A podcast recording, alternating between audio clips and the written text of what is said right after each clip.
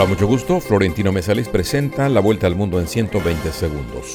La inundación provocada por la destrucción de la represa de Kayovka se extiende por más de 600 kilómetros cuadrados a ambas orillas del río Dnieper en Ucrania, mientras el presidente ucraniano Volodymyr Zelensky viajó hoy a la zona para evaluar los daños y coordinar labores de socorro.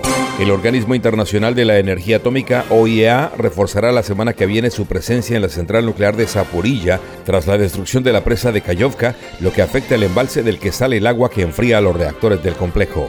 El Papa Francisco fue operado sin contratiempos para retirarle tejido de cicatrices anteriores y repararle una hernia abdominal los problemas de salud más recientes del pontífice de 86 años, quien pasó la noche en el hospital donde se prevé que durará varios días.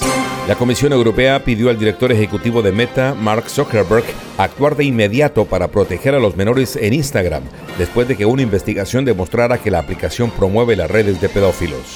Varias personas resultaron heridas, entre ellas cuatro niños, por un ataque con arma blanca en un parque de la ciudad francesa de Annecy. El autor del ataque, un hombre originario de Siria, fue detenido y por ahora se desconocen los motivos de su acción. Las incautaciones de fentanilo, un opioide sintético que se trafica en México y que ha causado cientos de miles de muertes en Estados Unidos, aumentaron un 300% en la frontera entre ambos países en los últimos cuatro años, según datos del Instituto para la Economía y la Paz, en un informe presentado en la capital mexicana.